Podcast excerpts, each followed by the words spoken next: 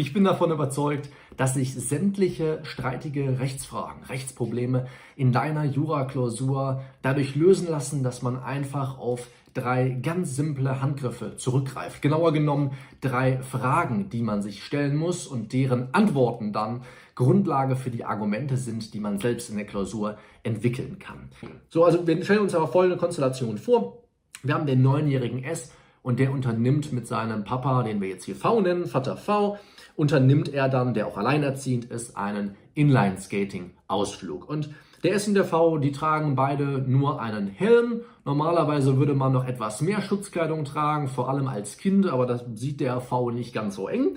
Naja, jedenfalls bleibt es dabei, dass die beiden nur den Helm tragen. Und als die beiden das Grundstück des E auf dem öffentlichen Gehweg überqueren, das heißt also, die fahren irgendwie Inliner wohl auf dem Fußgängerweg oder auf dem Bürgersteig und dann gibt es aber diesen, diese, diese dieses Grundstück vom E, was irgendwie dann kreuzt und wo man dann also drüber muss. Da setzt also gerade, als sie das passieren wollen, dann der E mit seinem Kfz aus der Einfahrt. Und der S, der Kleine, ähm, geht davon aus, dass er es noch vor dem E übers Grundstück schafft. Das klappt ja nicht so ganz. Die beiden kollidieren und bei dem ähm, ja, Aufeinandertreffen der beiden, wo also der E rückwärts ausparkt und der S das Grundstück passiert, da wird also leider ja, der S verletzt, zieht sich eine sehr schmerzhafte Wunde zu. Und ähm, ja, wir haben eben schon gesagt, hätte der S entsprechende Schutzkleidung getragen, dann wäre das Ganze nicht passiert, Schriftwort, beziehungsweise die wären natürlich schon zusammengeschossen, aber er hätte sich nicht verletzt. Und ähm, das ist so ein Stück weit dann der Vorwurf, den wir dem, den wir dem V machen wollen. Und äh, die Frage, wir brechen es jetzt einfach mal nicht darauf herunter, dass wir jetzt diesen ganzen Fall hier zusammen lösen, sondern die Frage, die wir uns einfach stellen, ist, ist der Anspruch des S auf Ersatz seiner Behandlungskosten, wir sagen mal 200 Euro sind die Behandlungskosten, ähm, ist dieser Anspruch des S gegen den E, also denjenigen, der rückwärts aus seiner Einfahrt setzt, um den Mitverschuldensanteil von seinem Vater V zu kürzen. Ne? Wir gehen mal davon aus, dass also der V und der E jeweils hälftig diesen Schaden verursacht haben. Ne? Also jeder könnte mal im Zweifel auch sagen, muss jetzt 100 Euro zahlen, dann wäre das cool. So. Das Problem mit der gestörten Gesamtschuld ist das, dass jetzt einer von den beiden den Schaden letztendlich zwar verursacht hat, aber für diesen Schaden gar nicht einstehen muss. Und das ist der Vater V. Und wir werden gleich auch sehen, warum. Deswegen ist dieser Begriff gestörte Gesamtschuld etwas irreführend, weil die gestörte Gesamtschuld im Endeffekt ja vom Begriff erstmal voraussetzen würde, dass es tatsächlich eine Gesamtschuld gibt. Aber der gestörten Gesamtschuld entsteht gar keine Gesamtschuld, weil einer der beiden Schuldner haftungsprivilegiert ist oder einer der beiden Schädiger, sollte ich sagen. So, und ich habe ein Akronym, ihr wisst, äh, ich liebe Akronyme, ich habe ein Akronym gebildet, um diese einzelnen Fragen, die wir uns jetzt gleich der Reihe nach ansehen werden, damit du dann besser in der Klausur ähm, ja, Argumente live entwickeln kannst. Ich habe diese, ähm, ja, diese drei Fragen in ein Akronym gegossen. Das Akronym lautet FE, also wie die Fee, F-E-E. -E. Also, wie gesagt, die Frage war, ist der Anspruch des S auf Ersatz seiner Behandlungskosten in Höhe von 200 Euro gegen den E in Höhe des Mitverschuldens oder um den Mitverschuldensanteil des V zu kürzen. Und wir haben gesagt, 50-50 haben die beiden das Schadensereignis hier verursacht. So, und bevor du jetzt anfängst, diese einzelnen Fragen zu stellen und daraus dann Argumente zu entwickeln, will ich zunächst einmal, dass du gedanklich für dich entscheidest, wie du es handhaben willst. Also willst du den Anspruch des S um den Mitverschuldensanteil von seinem Vater kürzen oder willst du es nicht? Also der erste Schritt, bevor du das Argumentieren überhaupt beginnst, ja, ist gedanklich zumindest einmal zu entscheiden, ob du diese Frage mit Ja oder Nein beantworten möchtest. Also einmal zu sagen, willst du kürzen oder willst du ungekürzt lassen? So, also diese Frage müssen wir einmal beantworten, denn daran richten sich unter anderem auch unsere Fragestellungen aus. Denn wir wollen ja mit unseren Argumenten im Endeffekt dann unser gefundenes Ergebnis vorher, was Ja oder Nein lautet, stützen. Also müssen wir erstmal wissen, in welche Richtung wir überhaupt lösen müssen. Also was du niemals machen darfst, ist einfach Argumente zusammen dann zu gucken, was sind denn die besseren Argumente, wofür möchte ich mich denn entscheiden. Du musst immer im Vorhinein schon den Weg klar haben und wissen, okay, in die Richtung möchte ich das Ganze lenken.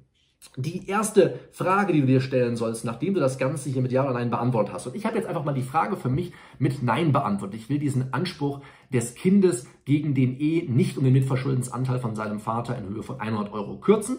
Diese Frage mit Nein beantwortet. Und die erste Frage, die ich mir jetzt stelle, ist die mit dem F. Und dieses F steht hier für Folgenbetrachtung.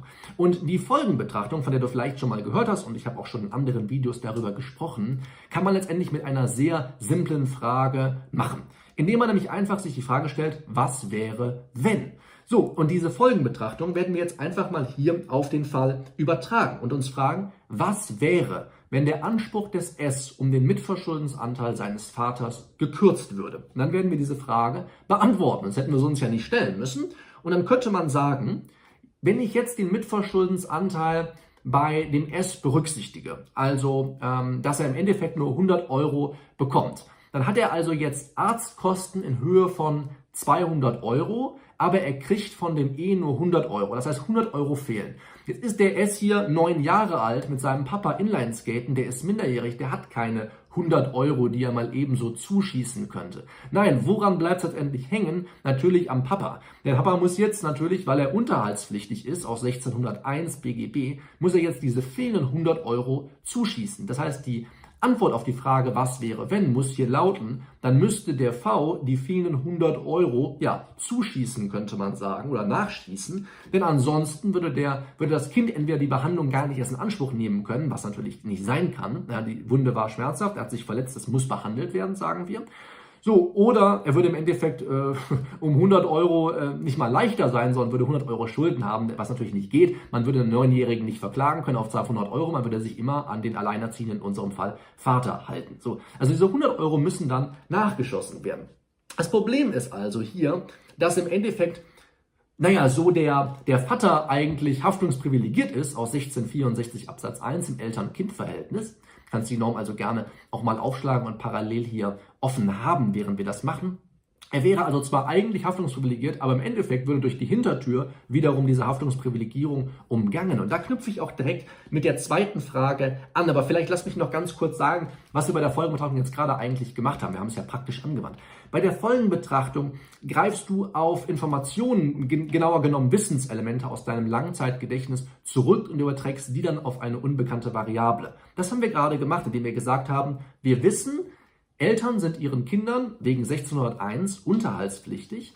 Und was ist für den Fall los, dass irgendwie ja, das Kind auf 100 Euro sitzen bleiben würde, weil es wegen einer Schädigung durch einen, durch einen Dritten gegebenenfalls nur 100 Euro verlangen kann, Behandlungskosten aber in Höhe von 200 Euro entstanden würden. Dann würden wir also das Wissen, was wir haben, 1601 BGB, ersatzpflichtig, unterhaltspflichtig sollte ich sagen, dann übertragen auf diese unbekannte Variable, die wir gerade versuchen zu lösen.